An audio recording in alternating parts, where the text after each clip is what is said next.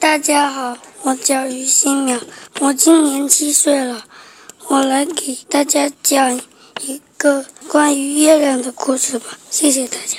天地间本来是一片漆黑，伸手不见五指，人们只好用火把来照明。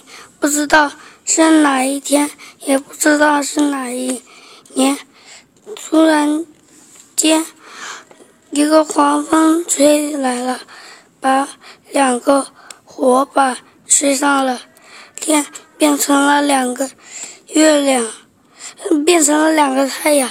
两个太阳轮流照耀着大地，照着人们无法生活了。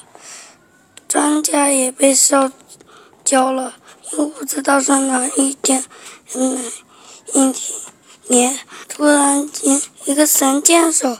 来了，用强箭射中了其中的一个太阳，变成了一个月亮，人们生活又渐渐富好了。谢谢大家。